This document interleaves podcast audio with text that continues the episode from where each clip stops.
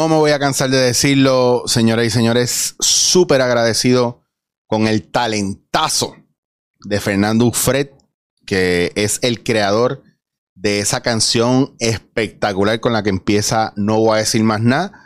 Hecha completa por él, toda la pista por él, la guitarra por él, tipo un virtuoso de la guitarra, lo amo y lo adoro. Petrucciano. Mejor amigo de John Petrucci de Dream bueno, gente, hoy tengo un tema bien nítido para ustedes. Mira, tengo aquí el Chapulín Colorado. Me preguntaron dónde conseguí esta camisa. Y tengo que decirles que eh, fue un regalo que me hicieron. Tengo unas camisas bien cabronas. Embuste. Es en Threadless, que es una página donde diferentes artistas hacen su diseño. Se llama Threadless. T-H-R-E-A-D L-E-S, Thread, Thread, T-H-R-E-A-D, L-E-S.com, threadless.com. Ahí usted consigue las camisas que usted quiera, unos diseños brutales, como te vea con la misma camisa que yo tengo, te va a prender fuego, papá.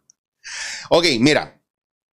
En estos días vi un video bien brutal donde esta señora hablaba sobre las heridas cuando uno dice fulano o fulana me lastimó, y pasa, pasa mucho. Ella dice que nosotros pensemos en cuando tú estás en un lugar, por ejemplo, ahora que mucha gente se vacunó de lo del COVID, o si usted se pone una vacuna o se corta y de repente o se lastima un dedo y alguien lo saluda y lo aprieta bien fuerte en la zona que está herida, usted dice, ah, diablo, me lastimaste. Y la persona se queda asustada porque no sabe que usted tiene una herida. Esa persona no necesariamente te lastimó adrede.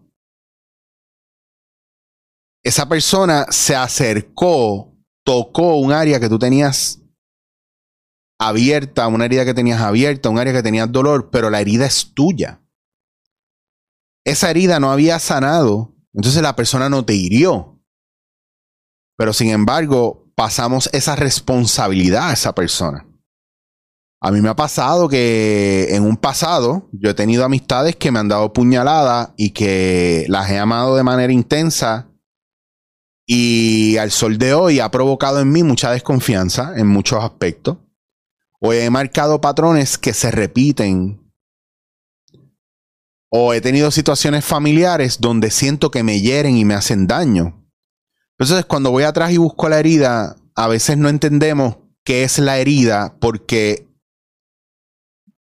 miren bien el viaje. Cuando hablamos de la herida, nunca decimos o identificamos directamente la herida, simplemente pensamos en quién supuestamente nos hirió. Por ejemplo, ah, que yo le hablo a fulano y fulano no me hace caso y me menosprecia. Pues tu herida, que es apretada o es tocada por fulano, no necesariamente la infligió fulano. Esa herida del menosprecio, del desprecio, de echarte a un lado, invalidarte, fue infligido en otro momento y tú no la has sanado todavía. Esa herida está ahí. Cuando yo trabajando mis terapias dentro de mi formación de psicoterapia gestáltica, me ha tocado trabajar cuáles son las heridas de mi infancia, como el abandono, la falta a lo mejor de mi papá, eh, sentirme abandonado por mi papá. Ven cómo ya estoy atribuyéndole la herida a una persona. Vamos a re... Eh, ¿Cómo te digo? Vamos a parafrasear eso. Vamos a darle el significado que lleva. La herida, la herida en esos momentos la inflige mi papá porque yo lo percibo de esa manera. Porque yo siento el abandono de esa manera. Y porque quien tengo más presente es mi papá. Porque mi papá nunca estuvo. Y la gente te va a decir, sí, pero estuvo fulano, sí, pero esto y lo otro, sí. Y te pueden dar mil excusas, pero sigue siendo tu herida. Tu herida sigue estando ahí. Y la herida que sale es abandono, es rechazo. ¿Cómo nosotros bregamos con ese abandono y ese rechazo? Y seguimos creciendo ignorando ese rechazo y no mirándolo. Y, dejamos que se, se alimente la víctima.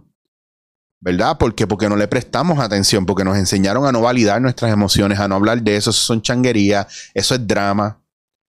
Pero en serio tú le vas a decir a un niño que siente ese dolor, que está aprendiendo a interpretar las emociones, que tiene que ignorar esas cosas.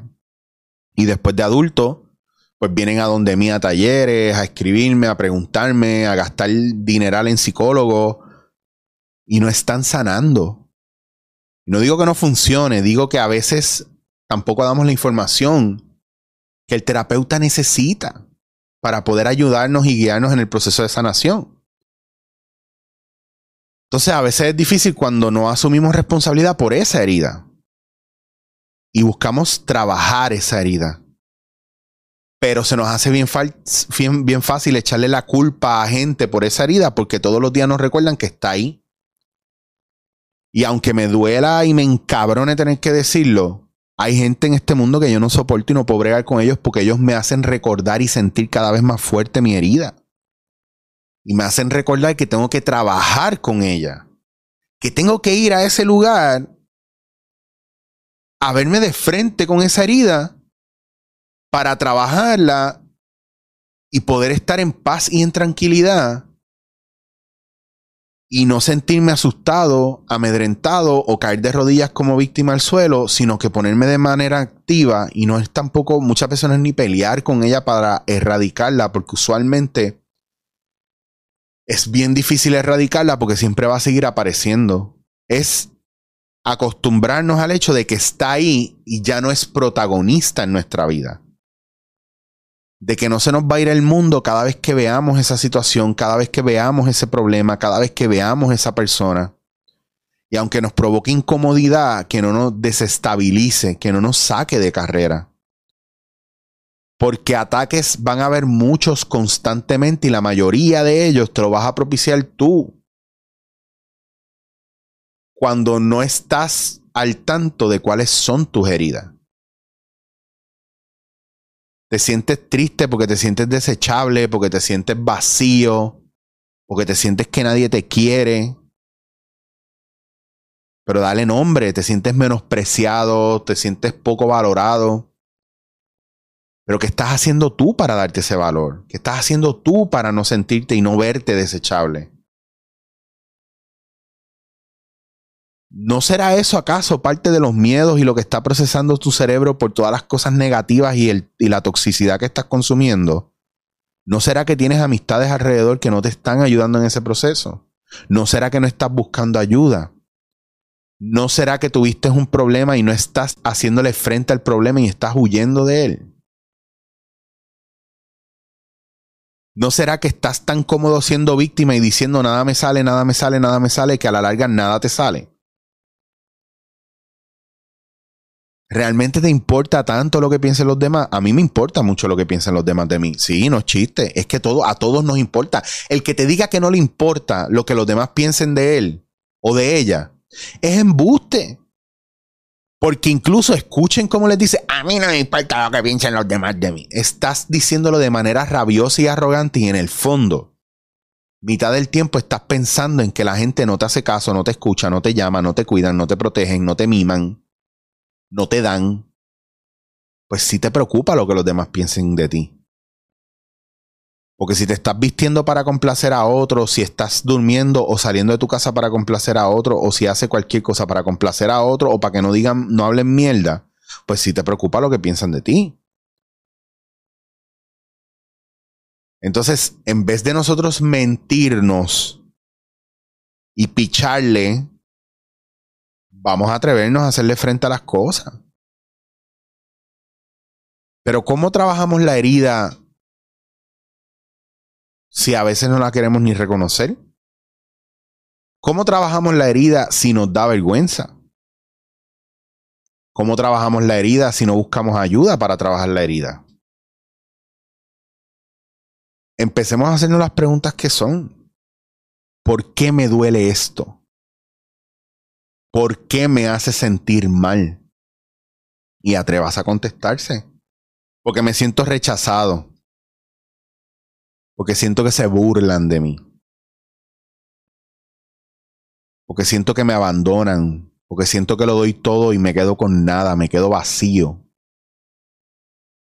Y ahí usted tiene lo más difícil, el camino más difícil para completar su bienestar va a ser reconocer que la raíz de sus problemas o de su dolor viene de una herida que es suya y que no es de nadie más. Y va a ser más doloroso y más jodido mirar para atrás, marcar en qué momento usted sintió esa herida, quién infligió la herida, perdonar, asumir responsabilidad de esa herida y empezar a trabajar su proceso de sanación. Mientras eso no suceda, vamos a estar sufriendo por mucho tiempo y se nos va a hacer bien difícil y vamos a ser víctima de todo, especialmente de las circunstancias. Y eso no es eso no es control de tu vida, eso no es libre albedrío, eso no es nada, eso es miedo. Miedo. Y para erradicar el miedo, o por lo menos minimizarlo un poco, hay que hacer las paces con él. Porque el miedo no es malo. las armas no son malas. La comedia no es mala. La comida chatarra no es mala. Es el uso desproporcionado que usted le da a esas cosas. Es el uso malicioso que usted le da a esas cosas. Es la visión negativa con la que usted se, se refiere a esas cosas. Es el veneno que hay adentro lo que hace que cosas como un cuerpo desnudo a usted le den vergüenza. Entonces hay que mirar para adentro y hay que hacer el estudio bien cabrón de cuál es esa herida que tenemos.